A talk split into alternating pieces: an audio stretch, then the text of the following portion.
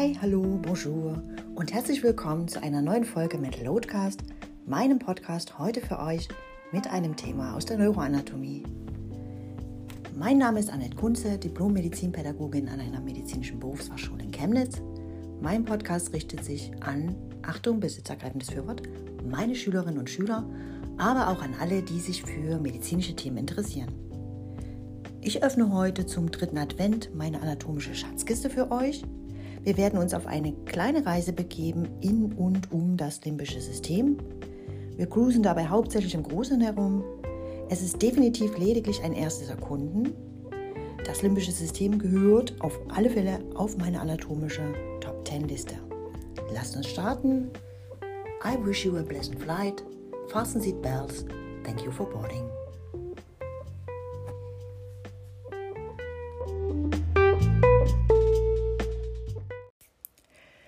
So, dann greife ich mal beherzt in meine anatomische Schatzkiste hinein und hole heraus.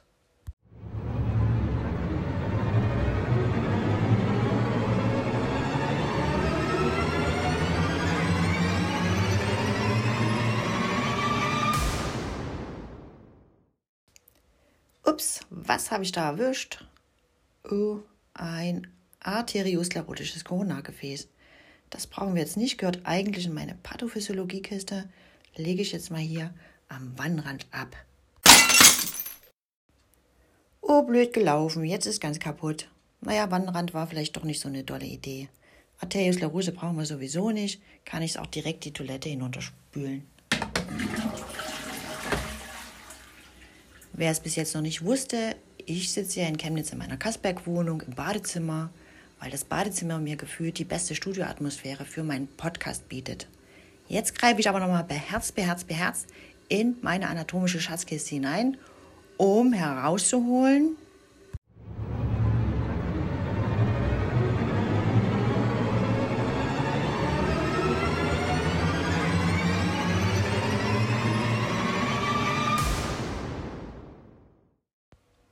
one of the favorite parts of the body, the limbic system, das limbische System.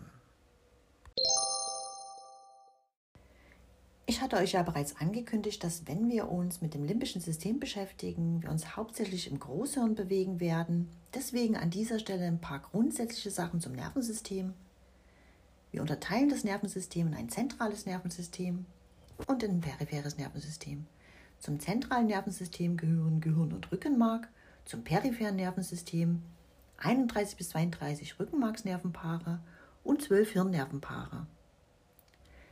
Übrigens fällt mir an dieser Stelle ein ziemlich cooler Satz ein, beziehungsweise eine ziemlich coole Eselsbrücke, um sich die zwölf Hirnnervenpaare merken zu können. Ich nenne die euch jetzt mal die Hirnnervenpaare Nervi olfactorius, opticus, oculomotorius, trochlearis, trigeminus, abducens, facialis, vestibulocochlearis, glossopharyngeus, vagus, accessorius und hypoglossus. Und die Eselsbrücke dazu? Onkel Otto onaniert tagtäglich, aber freitags vögelt Gustav viele alte Huren. Es handelt sich also offensichtlich um einen Onkel mit Doppelnamen, Onkel Otto Gustav. Naja, vielleicht könnt ihr euch auf diese Art und Weise die Dinger auch endlich mal merken. Ich weiß gar nicht, ob ihr das müsst. Nun ja, einige vielleicht schon. Okay. Es gibt dann noch das vegetative Nervensystem, von dem habe ich noch gar nicht gesprochen. Das hat sowohl zentrale als auch periphere Anteile. Die zentralen Anteile, das sind so Bestandteile wie Hypothalamus, Hypophyse und da das limbische System. Und periphere Anteile, das sind Sympathikus und Parasympathikus, unsere Aufreger und Beruhiger. Wir wenden uns jetzt dem Großhirn zu. Das Großhirn, in dem wir also das limbische System verorten. Dazu vielleicht noch ein paar grundsätzliche Sachen. Wir unterteilen das Gehirn selbst auch in verschiedene Abschnitte mit verschiedenen Funktionen, Anteilen, Besonderheiten. Einerseits das Großhirn, von dem heute die Rede sein wird, Cerebrum genannt.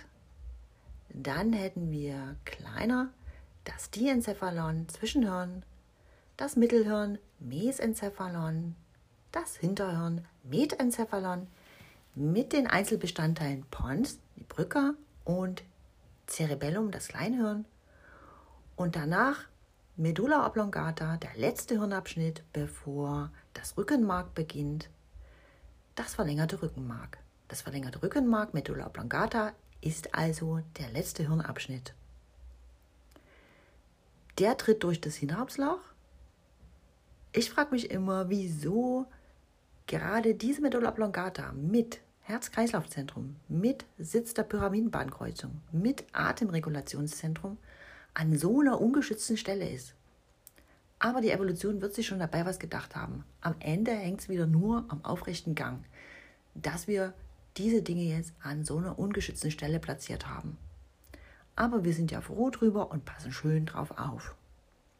Okay, und jetzt zum limbischen System.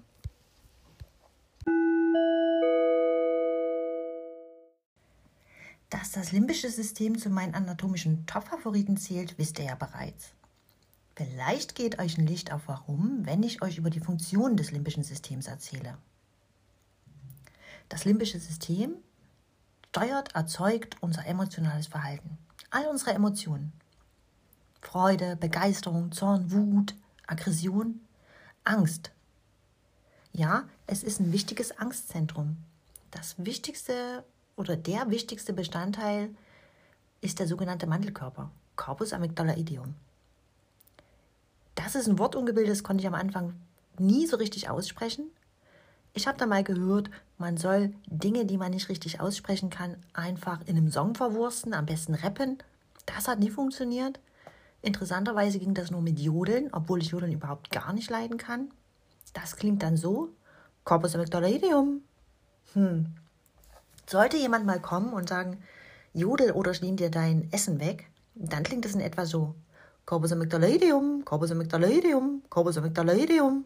Haha, naja, klingt vielleicht ein bisschen schräg, aber ich kann es jetzt mittlerweile aussprechen.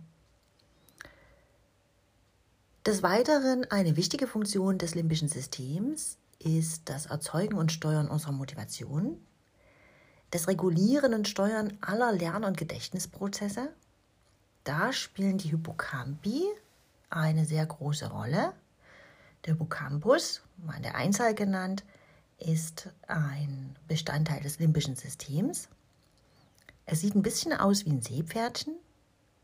Es ist paarisch angelegt, in jeder Hemisphäre ein Seepferdchen sozusagen, ein Hippocampus. Über das Aussehen mag man streiten, aber über die Funktion eben nicht. Bei der Einspeicherung neuer Gedächtnisinhalte spielt der Hippocampus nämlich die entscheidende Rolle. Und wenn es dort zu Defekten kommt, kann man sich nichts oder nur wenig Neues merken. Ansonsten hat das limbische System noch einen riesengroßen Einfluss als dem Hypothalamus direkt übergeordnetes Zentrum. Die vegetativen Funktionen, Blutdruck, Verdauung und Herzfrequenz und die Kombination aus Steuerung des emotionalen Verhaltens und Steuerung des Triebverhaltens und vegetativen Funktionen spielt das die entscheidende Rolle in der Sexualität, also bei der Erzeugung und Steuerung unseres Sexualverhaltens, unseres Triebverhaltens. Ich nenne euch jetzt noch ein paar wichtige Bestandteile des limbischen Systems im Überblick. Da wären zu nennen das Ammonshorn, Hippocampus Seepferdchen, die Ammonshornwindung Gyrus hippocampi, die Gürtelwindung Gyrus singuli, das Hirngewölbe Fornix. Dann wären noch zu nennen Teil des Riechhirns, zum Beispiel Bulbus olfactorius.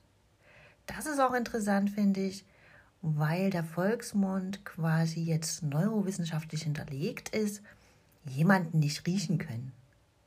Also der Geruch hat tatsächlich einen großen Einfluss auf unser emotionales Verhalten. Und wenn wir nochmal dran denken, wie wir auch Pheromone, Sexualhormone ausströmen, die Damen sozusagen in der Zeit des Eisprungs besonders vermehrt, dann sollte man sich dreimal überlegen, ob man das mit massenhaft Douglas-Produkten übertünchen sollte. Zu nennen wäre dann noch der von mir vorhin schon erwähnte Mandelkörper, Corpus amygdaloideum, Corpus amygdaloideum und der vordere Thalamuskern, Nucleus thalami anterior. Das sind also ein paar wichtige Bestandteile des limbischen Systems, die man so ein bisschen auf dem Schirm haben sollte. Es gibt natürlich noch eine ganze Menge mehr, aber das soll es quasi im Überblick davon tatsächlich auch gewesen sein. Und jetzt wäre noch eine gute Überlegung, wie toll wäre das denn, mehr Einfluss auf unser limbisches System haben zu können. Also mehr Einfluss auf die Entstehung unserer Gefühle, auf die Entstehung von Stress, auf die Entstehung von Ängsten. Es gibt natürlich mehrere Möglichkeiten. Eine Möglichkeit ist das Verwenden von psychoaktiven Substanzen. Da die meisten aber sehr unvorsichtig damit umgehen und zum inflationären Gebrauch neigen, ist das dann eher eine schlechte Idee. Das wird dann kontraproduktiv. Eine weitere Möglichkeit ist die Meditation. In Hirnscans hat man herausgefunden, dass regelmäßiges Meditieren einen enormen Einfluss auf das limbische System haben und damit auf die Erzeugung und Steuerung von Gefühlen, Stressentstehung, Angstentstehung, Ängste und Stress besser im Griff zu haben. Das wünscht sich doch jeder. Ich habe das schon manchmal im Unterricht eingebaut, das Meditieren in kleinen Gruppen wir haben die Räume der Physiotherapie genutzt, auf den Yogamatten gelegen. Ich bin dabei auch schon mal eingeschlafen. Schüler natürlich auch. Dann braucht der Körper das eben gerade in dem Moment. Das ist auch nicht schlimm. Ah, wie schön ist das denn? Schlafen während der Arbeitszeit. Ich sage euch Leute, Augen auf bei der Berufswahl. Wer in Erwägung zieht, regelmäßig zu meditieren, kann ja beginnen mit den sogenannten geführten Meditationen. Die findet ihr bei allen möglichen Streaming-Dienstleistern. Ihr legt euch einfach hin, Knöpfe ins Ohr und lasst euch von der Dame oder dem Herrn einfach leiten und tut nur das, was euch da ins Ohr gesäuselt wird. Wir werden definitiv in einer der nächsten Podcast-Folgen über die Meditation auch sprechen, über die Effekte auf Körper, Geist und Seele. Aber heute sollte es ja ums limbische System gehen und dabei bleiben wir auch.